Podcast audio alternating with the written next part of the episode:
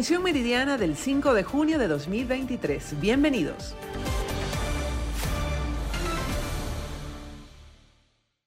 Gracias por este contacto. Ante los testimonios de familiares y sobrevivientes que afirman que en esta mina de 800 metros de profundidad todavía hay víctimas, los organismos de rescate realizarán para el día de hoy una nueva operación de búsqueda. Esto es una tragedia que enluta a toda la familia de Venezuela porque hay mineros de todas partes, Maturín, Ciudad Bolívar. Y bueno, nos activamos todos los cuerpos en un solo gobierno para dar respuesta para dar respuesta a una grave situación que ocurrió aquí por primera vez.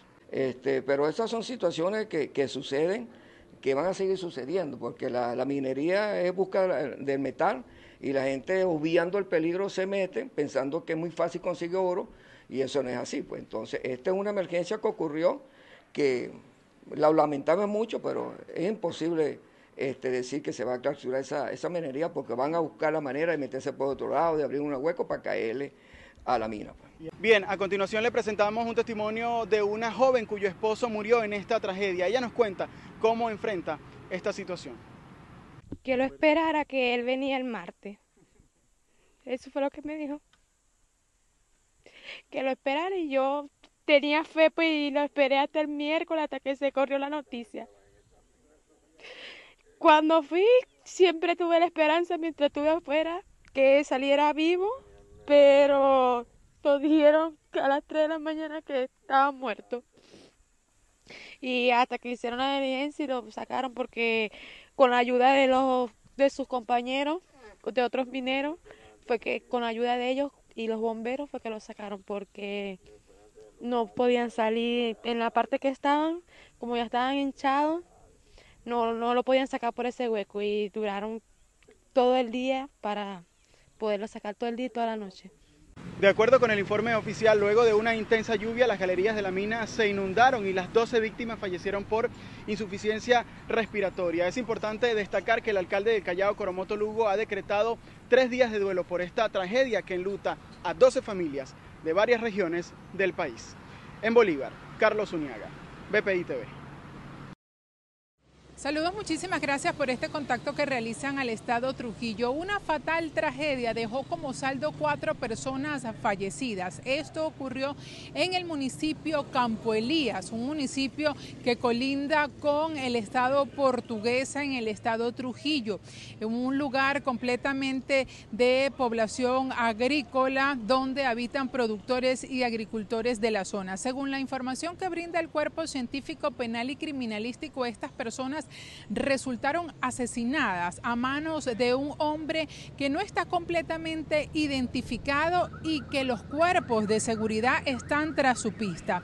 Las personas fallecidas en edades comprendidas de 65 a 80 años de edad todas de la tercera edad son familia hermanos. Hay una cuarta persona de 40 eh, años de edad que resultó lesionado también por arma blanca y fue trasladado al hospital de Trujillo. Fue intervenido quirúrgicamente debido a sus graves lesiones.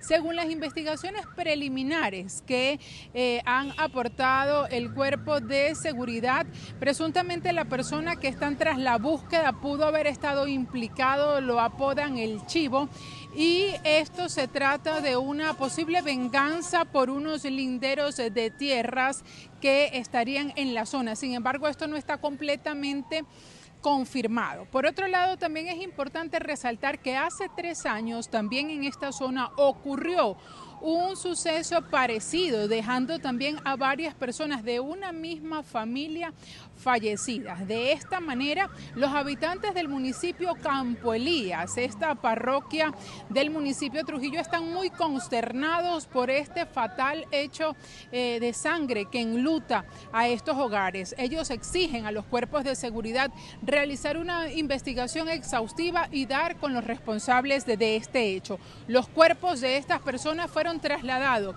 a la morgue del hospital de Valera. Nosotros estaremos atentos a todos estos detalles y a las investigaciones que se den a lo largo de todo este hecho. Reportó para ustedes Mayra Linares.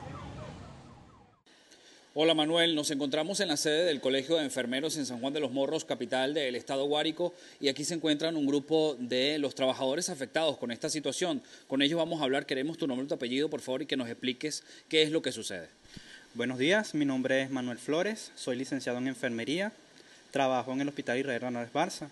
Hoy venimos a exigir un derecho fundamental como enfermero, ya que se nos quitó nuestro derecho de los estatiques, que es un beneficio para todos nosotros como bienestar, para bienestar en salud y en, en pro de nuestra alimentación como ciudadanos. Hoy vinimos acá un grupo de enfermeros a exigir este, ese derecho que se nos ha sido robado y pedirle la ayuda al Colegio de Enfermería, que es nuestro, este, eh, nuestro gremio para exigir este, este derecho. ¿Por qué les han quitado eh, este beneficio? Según el Ministerio, se nos quitó el derecho de los estatiques porque cumplimos doble dualidad de trabajo. Cuestión que en el artículo 143 eh, se nos representa a nosotros como gremio trabajar en dos instituciones totalmente diferentes. Este, y hoy venimos precisamente a eso, a, a reclamar ese derecho. También está otra de las afectadas con quien vamos a conversar, su nombre y su apellido. ¿Cómo les afecta a ustedes el no contar con estos estatickets, con este bono de alimentación? Bueno, mi nombre es Ana Mercedes Bolívar, eh, soy licenciada en enfermería, trabajo también en el hospital y trabajo también en el Seguro Social. Y esto eh, nos afecta pues a la familia porque nosotros si trabajamos en varias instituciones es precisamente porque el, el sueldo no nos alcanza y necesitamos mantener un hogar. ¿Qué hace usted con los estatickets? ¿Qué puede comprar? ¿Cómo se ayuda con eso? Bueno, la comida para mis hijos, yo tengo cuatro hijos y yo necesito alimentar a mis hijos y por eso estoy aquí, estoy reclamando mi derecho. Bien, muchísimas gracias. Escuchaban ustedes testimonios de algunos de los trabajadores afectados con esta situación. Repetimos, son más de 100 los que estarían afectados, trabajadores del área de la salud, a quienes se les ha suspendido este beneficio de bono de alimentación. Ellos también reclaman que en medio de toda esta situación, justo, ocurre justo cuando están exigiendo también salarios dignos. En Guárico, Venezuela, Jorge González.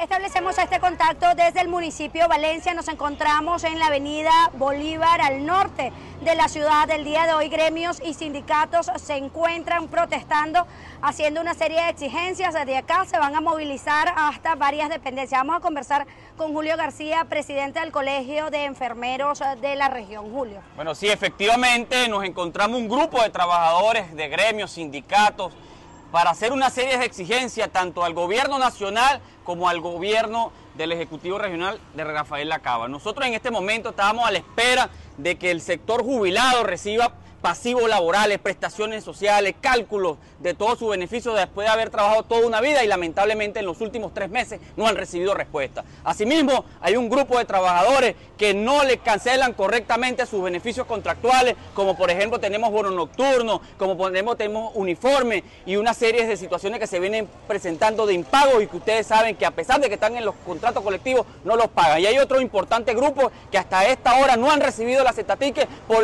la sola situación de no de estar trabajando en dos puestos laborales que constitucionalmente es legal, porque así lo establece el artículo 149 de la Constitución, y ustedes le han negado el derecho a comer, porque no estamos pidiendo recursos para ir a comprar un vehículo, para ir a comprar este, medidas de, alta gama, sino estamos necesitando de recursos para comer, para nosotros llevar insumos para nuestro hogar, porque hay una lamentable situación que no hay salario digno en Venezuela, y esto prácticamente cuando uno va a los mercados lo que da es miedo, que uno no tiene los recursos para poder llevar los los alimentos completos para nuestro hogar. Esa es la realidad que estamos atravesando en este momento todos los trabajadores.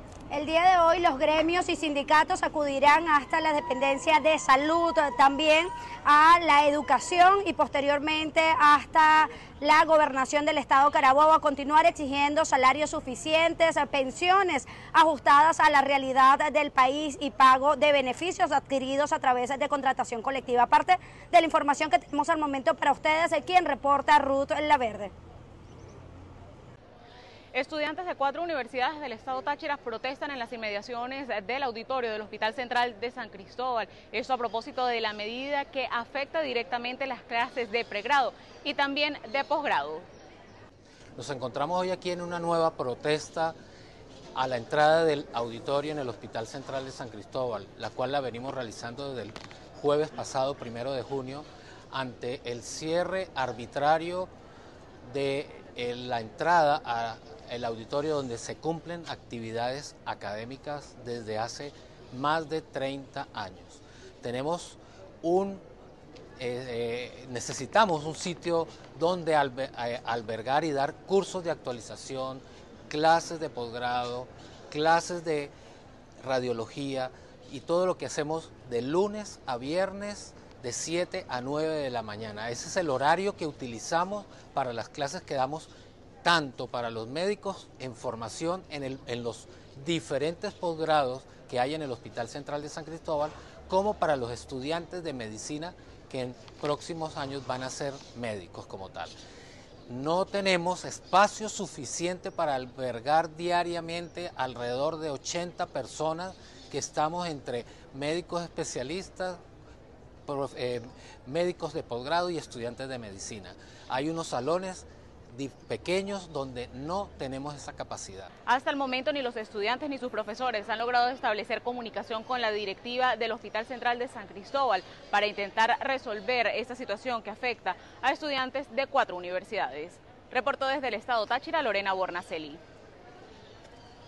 Saludos. Efectivamente, la situación del agua en el estado de Nueva Esparta sigue afectando la rutina de los pobladores. Desde la intervención que se hizo al sistema submarino, muchos son los problemas que se han agravado. En este caso, donde nos encontramos, es la tercera vez que se rompe una tubería principal, afectando a más de tres municipios. Desde este lugar conversamos con algunos de los afectados. Le exhortamos a, a la gente de Hidrocaribe que por favor traten de hacer una buena reparación porque, vuelvo y repito, por la rotura de esta tubería se van a afectar los vecinos de, estas, de estos sectores, lo que vendría a representar más entre 45 y 60 días sin agua. Si es la tercera vez entonces que se rompe, ¿cuál es el estado entonces que se advierten que está esta tubería y ahorita nuevamente sería una reparación temporal? Mira, no, yo diría que yo, yo, yo estuve supervisando cuando se hicieron la primera reparación.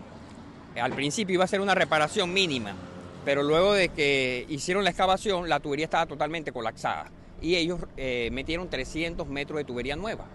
Lo que pudo haber representado es que de, repente cuando estaban haciendo la pega o la cuestión no quedó bien y, y acuérdense que cuando eh, inicia el ciclo viene con demasiada presión. Entonces la vez pasada el tubo, la segunda vez el tubo fue que se salió, pues, pero fue por la presión también de, demasiada fuerza viene la tubería acá. Y lo que, lo que ya sí representa, eh, le exhortamos al gobierno nacional, es que ya Margarita necesita un acueducto nuevo. Ya el, acueducto está totalmente colapsado y es por eso que duran 60 y, hasta 80 días sin agua algunos sectores en la isla de Margarita, porque ya, ya, ya, el acueducto ya cumplió su vida útil. Hoy estamos cumpliendo 44 días sin agua, que llegó el último ciclo. Eh, el alcalde está al tanto de esta situación porque a veces le mandaron unos mensajes y él quedó de enviar eh, solución a ese caso, pero resulta que ellos tienen vehículos, en Arismendi hay unos vehículos, hay cisternas para llevar agua a las casas, a los sitios que no hay agua.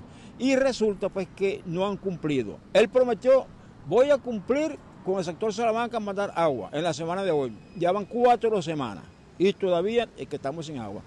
Pasaron una información que a partir de hoy, día 5, 6, 5 de junio, pues iba el sector Salamanca iba a tener agua.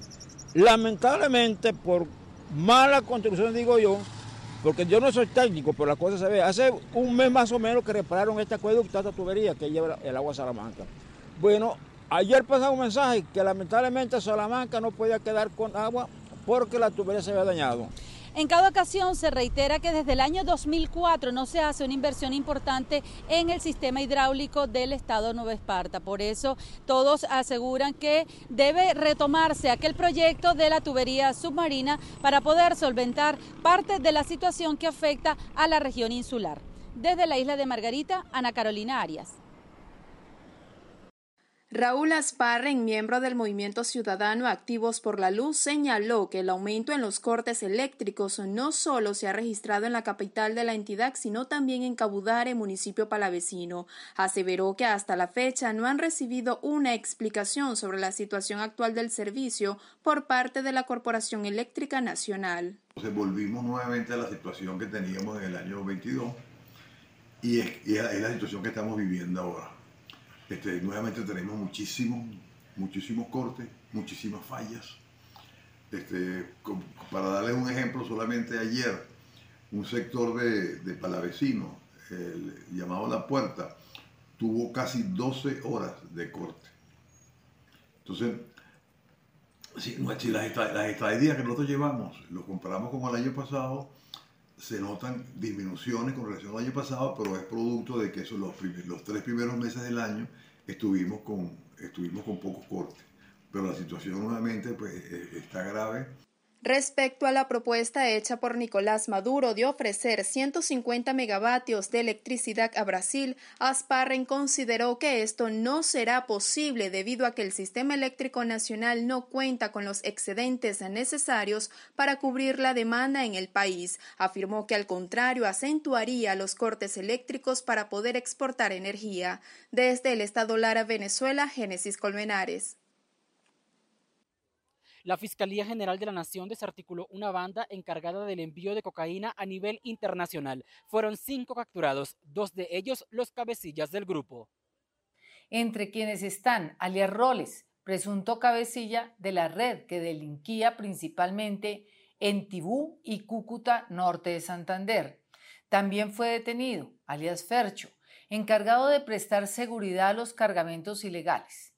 Las otras tres personas tendrían a cargo la adquisición y el transporte de las sustancias ilícitas. Tres eventos delictivos detectados en Cúcuta, Neiva y en el sector de Manuel Goya, en República Dominicana, le permitieron a las autoridades incautar más de 335 kilos de cocaína, dos vehículos, una avioneta y 1.070 millones de pesos en efectivo. La Fiscalía imputó a los procesados los delitos de tráfico, fabricación y porte de estupefacientes con circunstancias de agravación punitiva y concierto para delinquir con fines de narcotráfico. A los cinco detenidos se les dictó medida privativa de libertad en centro carcelario, es decir, estarán bajo prisión mientras se desarrolla el juicio. En Bogotá, Miguel Cardosa, BPI TV. Elecciones en el estado más poblado de México. 12.600.000 personas estaban habilitadas para elegir el domingo a su nueva gobernadora, en unos comicios que, según analistas, constituyen un ensayo general y banderazo de salida de la carrera por la presidencia en 2024. Delfina Gómez, la candidata del oficialista Movimiento Regeneración Nacional Morena, es la clara favorita en las encuestas frente a Alejandra del Moral, del Partido Revolucionario Institucional PRI. Un triunfo de Gómez pondría fin a casi un siglo de gobiernos ininterrumpidos del PRI en el Estado de México o Edomex, su último gran bastión electoral. Yo he vivido un gobierno de corrupción, entonces yo no quiero que las nuevas generaciones, incluyendo mis nietos, vivan eso. El Estado de México, de 17 millones de habitantes y un peso económico equivalente al 9,1% del Producto Interno Bruto Nacional, es también uno de los más violentos del país, con una alta tasa de homicidios y desapariciones, agravadas por la corrupción e impunidad de sus autoridades. Y la seguridad, pues igual, seguimos igual, con alta delincuencia. Esperemos que haya cambio, si llega a haber un cambio gobernal, pues que sea para bien.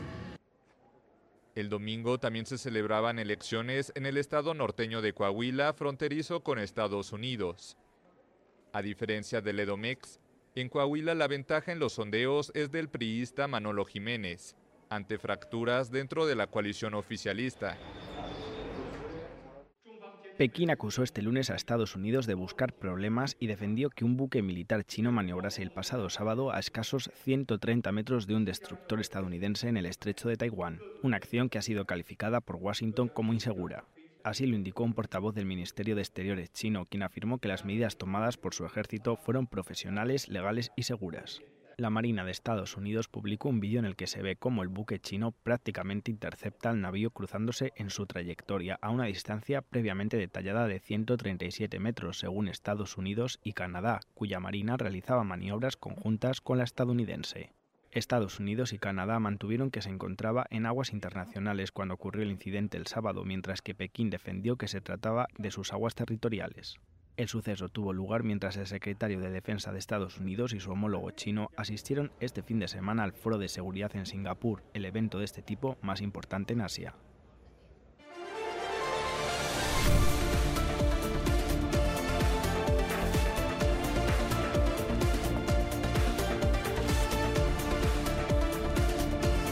Hasta aquí la emisión meridiana de Noticias BPI TV. Gracias por su sintonía.